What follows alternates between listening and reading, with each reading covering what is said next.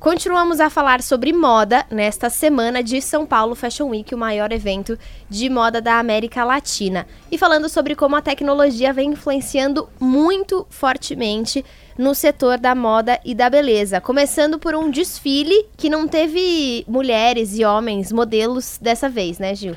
Exatamente, Letícia. Foram 45 minutos de desfile para lançar a coleção é, 2018-2019 da Dolce Gabbana e foram utilizados drones que apresentavam as peças, que de uma forma muito é, muito até delicada, foi, foi passando pelas passarelas, foi um sucesso de compartilhamento, porque na verdade chegamos ao momento que os drones invadiram as passarelas e começou o desemprego tecnológico das modelos. Vale muito a pena você entrar na nossa página para assistir ao desfile, mesmo que você não goste de roupa, que você goste da tecnologia. É incrível para mim, Gil, a precisão dos drones de hoje em dia, né? Eles andam em filinha como se fossem as modelos mesmo, todos no mesmo ritmo, todos passando direitinho, fazendo desenho ali da passarela. Até o pivô. Até o pivô.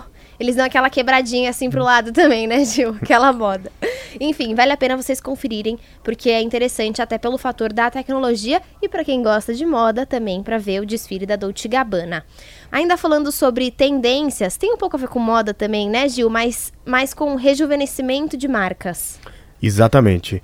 A Coca-Cola fez uma parceria com é um grande estúdio de tatuadores na Inglaterra e eles é, estão fazendo um projeto nesse estúdio que é para é, fazer tatuagens para pessoas acima de 70 anos de idade, porque eles acreditam que o novo jovem é, já não é mais definido pela sua idade e a Coca-Cola quer incentivar que as pessoas continuem, é, enfim, após os 70 anos sendo ativas. O vídeo é muito bacana. Quando eles abriram isso, uma fila gigantesca de pessoas é, é septogenárias ali esperando para fazer sua tatuagem. Eu acho que nesse mundo que viveremos mais de 100 anos, provavelmente, 70 anos você está, como diria minha antiga vovó, na flor da idade. Se você quiser conferir esses dois projetos, é só entrar na nossa página Revolução Band News que você encontra no site da Band News FM.